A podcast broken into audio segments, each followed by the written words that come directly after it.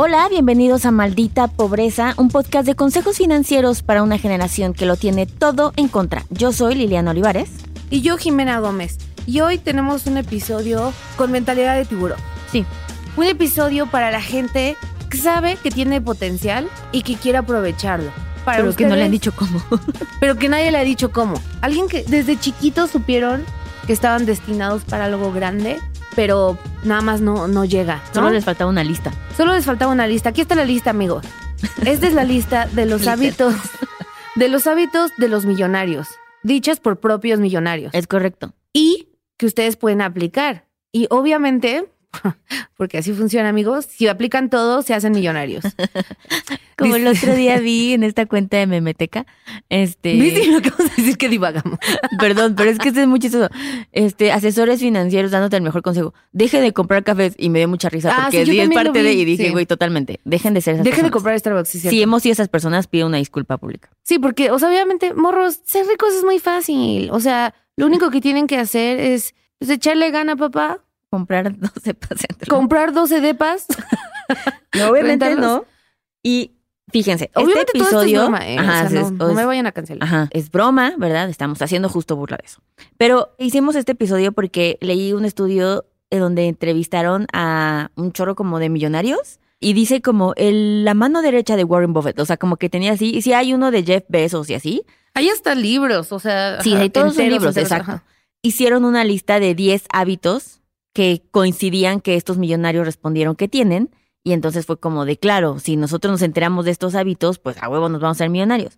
Pero sí hay cosas que creo que me dio gusto que coincidieran, que dijeran, porque pareciera, o sea, no es ve y compra esta acción, porque aparte eso es ilegal, pero no lo hicieron así, sino creo que muchas de estas cosas, fuera de broma, sí es importante tomar en cuenta y sí empieza a hacer una diferencia en tu vida financiera. Así es que el primer hábito fue, y este, o sea, fue el primero que con los que los millonarios iniciaron y Eso fue, está bien. eso está chido. Yo prefiero los hábitos del, o sea, los consejos del principio es que cuando tengas tu primer millón, haz esto. Es como, Ajá. güey, ¿cómo tengo mi-?" Es como los videos de cocina. ¿sabes? Que es como de, ahora que ya hiciste tu crema pastelera, ¿cómo, güey? Sí. Pero bueno. Sí.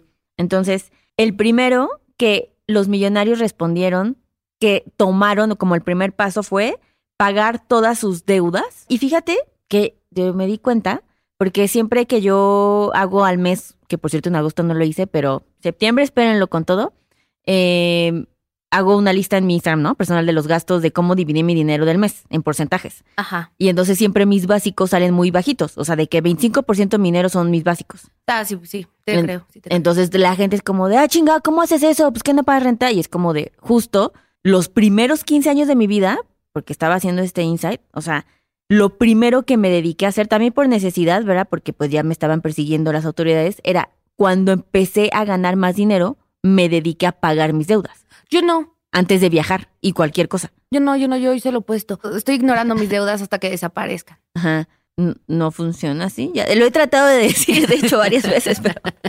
Y cuando Jiménez es como de, ¿y ahora qué hago con este dinero? Yo así parto de duda. ¿Qué hago? Si tan solo alguien me dijera, yo te estoy diciendo que parto de duda. Si tan solo una opción de yo que pagues tu deuda, Nunca la voy a pagar. es una decisión de vida. Es porque no quiere. No es porque no puede, sino porque no quiere. No quiero pagar mi deuda. Exacto. Pero un hábito, el primero fue pagar a una edad temprana o una etapa temprana tus deudas. Porque justo a partir de ahí ya es para el real, ¿ves? Y es cierto, o sea, sí, ya, ya para ahí todo es, todo está en los verdes, ¿no? Sí, porque aparte, y esto está chido, y estaba el fin de semana pensando en esto, te da mucha paz mental como Paz mental. que puedes tomar decisiones más arriesgadas, porque en el peor de los casos, tus básicos son muy limitados, Es ¿sabes? O sea, claro, vas a sacrificar tu estilo de vida, o los lujos y cosas así. Tu pero café. Mi café, exacto, el café que hace, que mueve la balanza totalmente. la diferencia entre la pobreza y la riqueza es, un, es un café. latte. Está, es un está un Starbucks de diferencia. Entonces, eso es. Y viene con una parte de sacrificios, porque también no es como que llegas de la nada. Again, se lo repito, me tardé 15 años de mi vida, bueno, 10 años, en este punto de mi existencia, el poder decir, mis básicos son tan bajos porque ya pagué lo que tenía que pagar, no tengo deudas y yo empecé a viajar relativamente hace poco, ¿saben? O sea, como que no es de que, ay, desde los 20 Bueno, estoy viajar viajando. constantemente, ¿no? Exacto. Entonces, ese es el uno. Jimena, ¿cuál es el siguiente? El siguiente hábito financiero de los millonarios es ganar menos de lo que, no, gastar menos de lo que ganan. gastar menos de lo que ganan. Eso parece obvio, ¿no? Es como Exacto. lo lees y es como, ah, pues sí, pues voy, tengo que. Pero, güey, o sea, mi deuda, De la cual no vamos a hablar más, no vamos a entrar en muchos detalles porque muchos bancos nos escuchan, pero mi deuda es justo porque no seguí esto, porque gasté más de lo que ganaba porque creí que el crédito era Dinero. dinero gratis, ¿no? O sea, un regalito. Pero pues no, yo era muy chiquita también. Eh, bueno, más o menos. Yo sí de- Tenía, apenas había cumplido los 31. Pero, pero bueno, o sea, gastar menos de lo que ganas. Morro, todos queremos ser la Kardashian. O sea, todos queremos una vida cabrona, todos queremos un Tesla, pero no todos podemos. Y esa es una realidad con la que tenemos que hacer paz. Y sumando a eso, algo que puede volar en la mente, A ver. no te tienes que gastar todo tu sueldo del mes. ¿Qué? Yo sé, yo sé. No, perdóname. Liliana. Tienes que gastarte todo. Es más, tienes que gastarte todo en 29 días para Exacto, que el que el 30 último- sufras. Exacto. Exacto. Ya te puedes Esa es la agarrar la, tarjeta de crédito. Así, ancestralmente se sabe. Desde el principio de los tiempos. Y no, esa es una estupidez que, again, parece obvia, pero sí, güey. No, sí, sí. ¿Sabes? Cuando llegas y que te digan, de este dinero, aunque ya lo ganaste, no te lo tienes que gastar todo, hace toda una diferencia. No, y aparte, la primera vez yo me acuerdo cuando no llegué a fin de mes sufriendo, o sea, que dije, güey, tú mames, todavía me sobra dinero. Es bien bonito. Sí, es bonito. correcto. El siguiente hábito, que es lo que decía un poco Jimena, pero es muy importante. Es más, te diría que si tuviera que escoger el primer consejo financiero ever en la vida, Pero estos son los millonarios, Liliana. Los millonarios hablaron, ¿ok? sí, pero Cuando si tú seas más alguien millonaria, nadie me, yo, nadie me buscó, tal vez estaba en mis requests. No, es que creo que es el plural. Ahí es donde la cosa se puso loca. Aparte son millonarios gringos, hombres blancos. Ya sé, sí. Eh, solo había una mujer, by the way. Pero bueno, este, y es dejar de querer seguir el estilo de vida de gente con la que convives, que quieres, aspiras, etc., ¿no? Vivir una vida aspiracional a costa de tus finanzas, de tu tarjeta de De tu crédito. futuro financiero, güey. O sea, por hoy tratar de vivir como una Kardashian, Sí, puedes fingir. no, puedes no comprar un inmueble, un inmueble, puedes no invertir en tus sueños, puedes no irte de maestría, ¿sabes? Solo por tratar de verte más rico de lo que eres. Sí. Y eso empieza por comprarte algo tan sencillo como comprarte una bolsa que no puedes pagar. Ay. ¿Sabes? Como O sea, hacer ese tipo de mm, cosas, me- suéltame, quitarte, este, vestirte de marca suéltame. aunque no quieres, pero porque se es lo que se está, ya sabes, ahorita Me la en Instagram. lastimando. Ya sé, no tiene nada que ver con Jimena, lo estoy haciendo, lo estoy hablando en general. Pero ese tipo, ese, esos errores están muy cañones, porque uno hablan más de un tema mucho más personal y de autoestima, amigos. Güey, estoy aquí. O sea, tú y Mitzi hoy me están dando con todo. Creo que no, que tú te estés poniendo el saco, pero es real.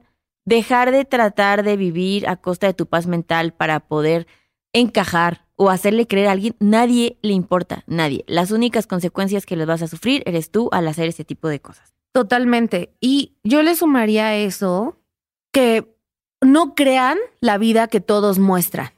Es mucho más probable que la persona que tú dices, ay, ella se la pasa viajando, él se la pasa viajando, tiene pura ropa bonita, no sé, whatever, lo que tú sea que, que- que Ujú. quieras y envidies y que te pueda generar aspiracionalidad, también es probable que tampoco su vida sea tan así.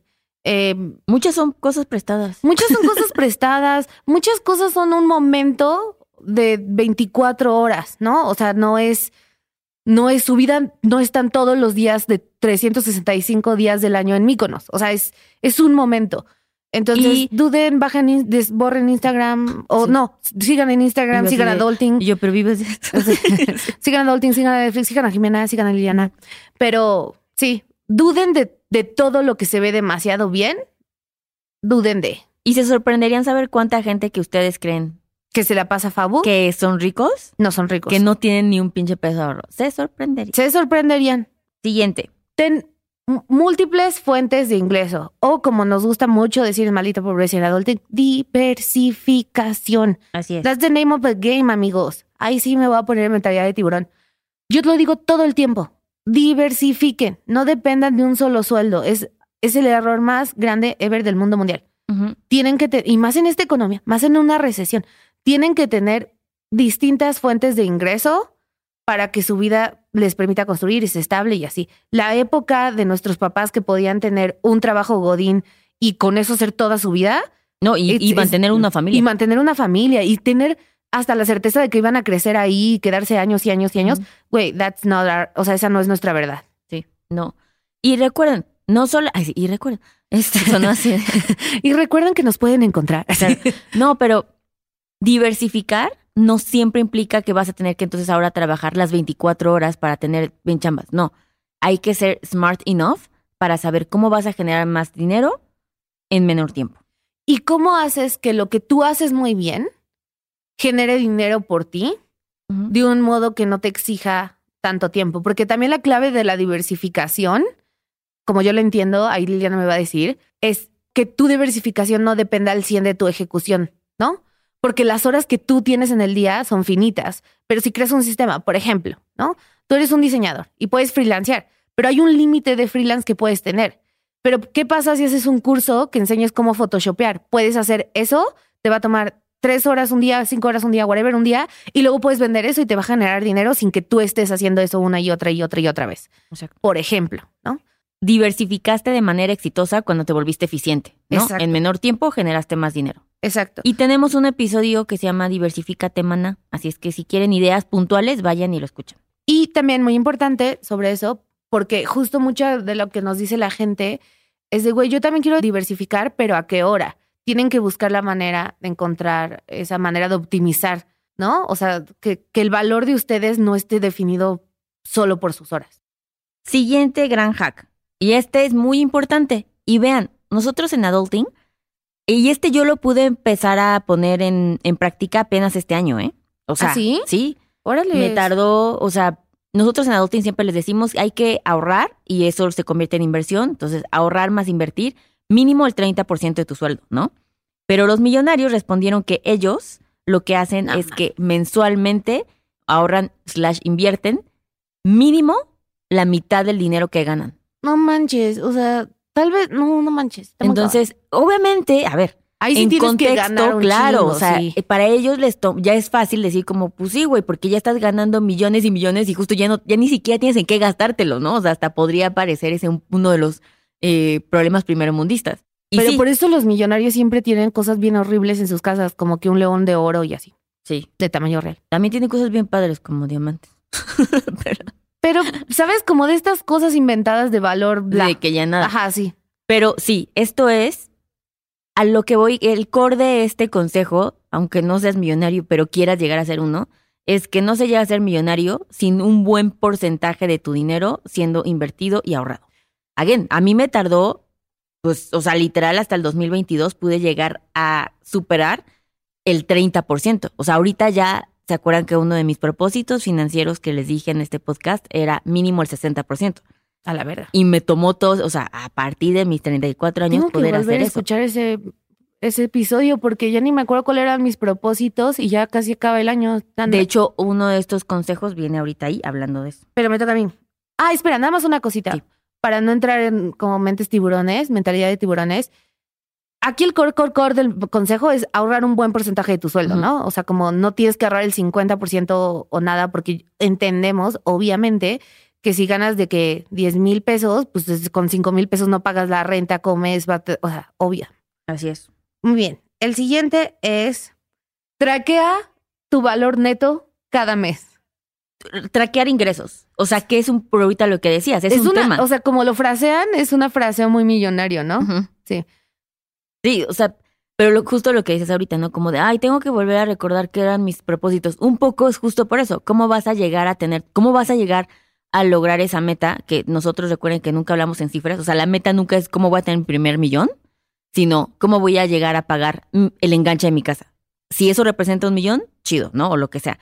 Pero eso es muy importante. Nadie va a lograr em, materializar algo que no está siendo supervisado, controlado y medido. Ah, si Lidia nada más lo controlado, supervisado y medido. Porque sí es cierto, o sea, si yo dije, voy a, no sé, a final de año voy a tener, ¿qué será? ¿Qué habré dicho? No, Pon tu, mi fondo de emergencia, no sé. mi whatever. fondo, ay, Nancy, ya lo tengo tampoco. No O sea- soy tan, no estoy tan mal como parece en este podcast. O sea, sí estoy mal, pero no tan mal. Sí tengo mi fondo. Pero ponte, ponte mi fondo de emergencia, ¿no? Si se me olvida que dije eso, Como- pues va a estar cabrón que lo logre. Entonces ahorita, ahorita voy a escuchar ese episodio. Y dice cada mes, ¿eh? Que esto mm, transformado a los mortales como nosotros es un presupuesto. Básicamente es un presupuesto. El siguiente es muy tú. El tú. siguiente, que este también em, se vuelve ya problema de millonario, es the happy problem, que es un hábito que tienen buscar las como las grietas del sistema que te permitan tener ventajas sobre los impuestos. Pero esto cada vez se vuelve más común, ¿eh? O sea, una de las preguntas más comunes ya en, en adulting es, pago muchos impuestos, ¿qué tengo que hacer? O sea, la gente, uno, el SAT tiene un gran marketing, el SAT hizo ya un imperio a través basado en el, en- en el terror, o sea, la gente le tiene miedo. Antes, alguien de 18 años no pensaba en impuestos. Hoy alguien en un taller en las universidades me preguntan, ¿y eso, eso, es esos impuestos? Y yo, wow, o sea, estos morros ya Sí, traen eso, no, ¿sabes? eh, Como, Todo el mundo quiere saber de impuestos. En- cuando yo era joven, o sea, apenas, no tiene tantos años, eh, no era un tema tan hablado, ¿no? Hace un, un par de años. Y ahora ya todo el mundo quiere hablar de impuestos. Yo creo que tiene mucho que ver con Belinda y Shakira, honestamente. Siem- o sea, pero eso es, esa es una campaña que llevan, güey, Paquita sí estuvo en la cárcel, Sí, pobre ¿sabes? Paquita. O sea, como de, hay gente que lo han estado haciendo y, o- y sí es no, un pero ahora con social media, ¿sabes? Si te enteras de verga, van a enterrar a Shakira. Y si pueden encerrar a Shakira, Ajá. ¿qué no me pueden hacer a mí? Exacto. Entonces, al final ellos hablan como de, pues sí, los millonarios, el happy problem, y yo siempre los pienso también como para darles paz. Este es un truco psicológico, casi nunca funciona, igual lo sigo aplicando, que es el que tengas que pagar impuestos te está diciendo que estás ganando dinero. Y eso está chido, ¿sabes? Como podría ser peor. Eh, sí, O sea, pero yo sí conozco gente muy rica cuyos nombres no voy a mencionar. Digo, no tan rica como tú, pero gente claro, muy claro. rica, obvio. pero eh, esa gente está cabrona. O sea, tiene güeyes de impuestos que les hacen de que sindicatos, empresas fantasmas, ¿sabes? O sea, que ya no son personas, son empresas y esas empresas tienen un sindicato y él es el tesorero del sindicato. O sea, un, Sí. un malabarón Para pagar menos impuestos, está cabrón. Sí, es todo un, es una ciencia muy bien Debe pagada. ser muy divertido. O sea, si yo fuese una persona que manejara Excel, Ajá. suena muy divertido. O la eso. ley fiscal. O la ley fiscal. Cualquiera si fuese una dos. persona, y todo. si fuese una persona interesada en pagar impuestos, Exacto, y el fiscalito así de, "Mm". güey, el SAT me va a superar. Muy bien. Pero sí, las estrategias. ¿Y qué creen? Para nosotros, los, los millonarios son progress. Ajá. Una de las cosas que podemos hacer es el PPR, el plan para el retiro. Ahí no necesitas ser millonario y vas a poder obtener hasta el 30% de lo que pagas o lo que ahorras, perdón, para tu retiro de regreso de impuestos. Si quieren saber más de eso, recuerden que vayan a Adulting para aprender del retiro. Entonces sí. Y la, el otro, el siguiente tip de Que me dio millonarios. mucho gusto. Este tip de millonarios, o sea, Liliana literalmente va a gritar, o sea, ya lo leyó, ¿no? Pero seguramente gritó cuando lo vio y dijo, Dios mío, soy una genio, lo vi venir todo. Que Dije es- literalmente esas palabras. Ah, no lo dudo. Te conozco, te conozco. El siguiente tip es, adivinen qué, tengan un fondo de emergencia de tres a seis meses. Güey, la cantidad de veces que he dicho fondo de emergencia en mi vida, No lo viste no, venir. no lo vi venir, no lo vi venir. Está cabrón. Pero un fondo de emergencia, hemos hablado de un fondo de emergencia desde el principio de los tiempos, desde el episodio Desde cero. chiquita. Desde bebecita Liliana, su primera palabra fue fondo de emergencia. Así fue. Eh, y su mamá se sacó mucho de onda. Y luego lo apreció. Saludos, mamá.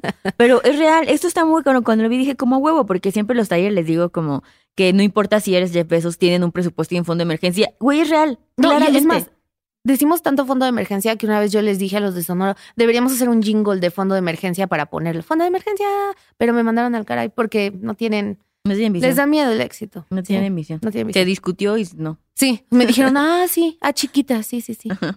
Muy bien, el siguiente tip.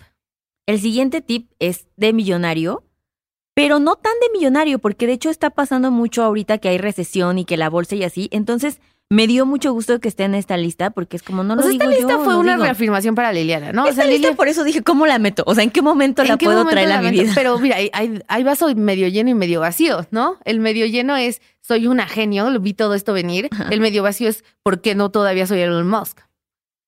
Mira, Jimena, si quis- yo sí me veo como una millonaria Yo sí me mi me familia y amigos, ¿no? me identifico como millonaria y, y sí. Entonces, que es comprar y mantener no importa qué pase en el mercado. Y esto se refiere a la bolsa, a las acciones. No entrar en pánico, No básicamente. entrar en pánico, porque todas estas personas que están tal vez ahorrando, comprando sus, sus, y este, sus acciones en Vest, en GBM o en donde quieran comprar sus acciones y todo se está yendo al carajo, el primer impulso nato de los no millonarios es lo poquito que invertí lo voy a perder, ¿no? Entonces salen corriendo con su dinero y es no, ese es un big no, no lo hagan. En las inversiones, el consejo más profesional que les voy a poder dar es aguanta vara, punto.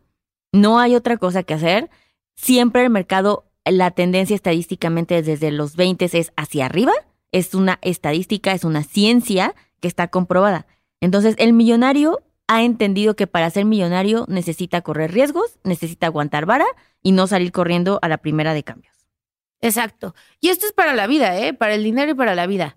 Pero sí, eso no es sé muy... si para la vida. Sí, nunca, no entres en pánico, no entres en pánico. Ah, si algo bueno, te sale sí. mal, ¿sabes? O sea, Pero sí hay... te lo voy a bajar. Ay, imagínate, estás en una junta presentando el Q3 Ujú. y te, te equivocas. Así, te equivocas, dices algo mal. No entres en pánico. O sea, sigue, sigue. Claro. Lo cual me conecta muy bien con el siguiente punto y consejo y es el final. Es el último.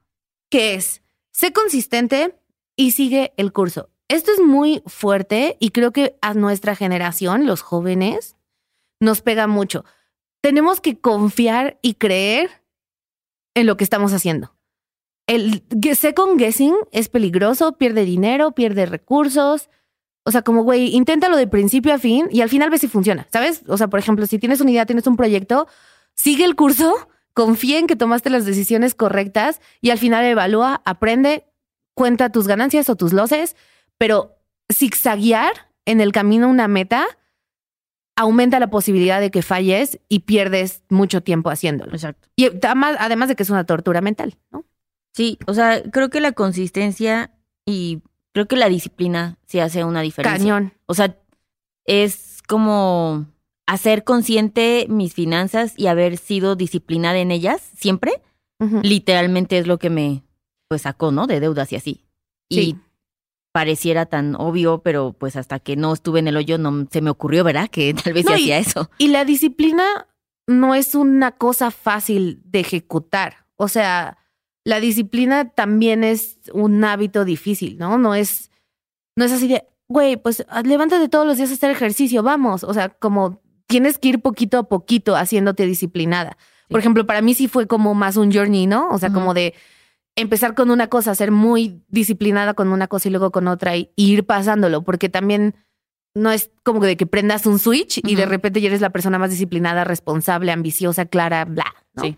Pero empiecen por algo, como voy a hacer mi fondo de emergencia, porque los millonarios y nosotras lo decimos, fondo de emergencia, Exacto. y empiecen por hacer su fondo de emergencia, sean disciplinados en eso. Y cuando lo logren, apliquen esa disciplina a otra cosa. Y así vamos. De poquito en poquito, en baby steps. Baby steps. Pero ¿saben cuál es el verdadero tip de todos los millonarios? El 11, el plus, el que no se publicó, eh, porque no cupo, no por otra razón, Claro. escuchar maldita pobreza. Seguramente. eh, ya estamos trabajando en ello. Esperamos que en el siguiente año, en este, sí, en no este, nos corten. no nos corten. Hubo un tema de marca, ¿no? Sí, sí, sí. Pero bueno, escuchen maldita pobreza, compártanlo con sus amigos, compártanlo con su familia. Saludos a Jeff. Saludos a Jeff Bezos, saludos a Elon Musk, que él quiere poblar el planeta, ¿no? También. Sí, también. Entonces, ahí también hay una oportunidad de negocio para las chicas. Este, y pues nada, recuerden dejarnos estrellitas. Les recuerdo que en Apple Podcast pueden dejarnos comentarios escritos y decirnos, amo esto, no amo tanto esto, whatever, y validarnos así. También compártanlo en stories y pónganos estrellitas, cinco estrellitas o cualquier cosa menos de cinco no es aceptable. Es correcto. Ah, vamos a leer un, leamos uno de Apple. Excelente. Es muy nuevo. Es muy nuevo. es reciente, sí. Es reciente. David Alvarado, yo creo. Saludos, David. Y dice, llegué a ustedes por Shark Tank, saludos a Mauri. Ya solía escuchar contenido de finanzas personales. Cabe mencionar que otro de mis contenidos favoritos es comedia. y con ustedes tengo ambos en el mismo podcast. Amo este review. Y eso que creo que su intención no es para nada hacerlo. No, sí lo es, pero, Pero no hacer comedia. Pero tienen Ah. mucha gracia, sarcasmo y buena vibra. Acabo más educado y deprimido, pero con risas en medio con cada episodio. Creo que nos define Güey, perfecto. nos define, David. O sea, estás soltero. No, no es cierto, yo no estoy soltera. Pero muy bien, David. Esperemos que no seas Liliana. en una cuenta falsa. Totalmente yo haría eso. Pero saludos, David. Ajá. Déjenos reseñas. eh, de verdad nos encanta leerlas. Y todo el feedback es bienvenido, recuerden, si es fraseado productivamente eh, y constructivamente. Muy bien. Listo. Gracias. Bye. Bye. Este programa fue producido por Mitzi Hernández y Karina Riverol. Los ingenieros de grabación son Héctor Fernández y Edwin Santiago.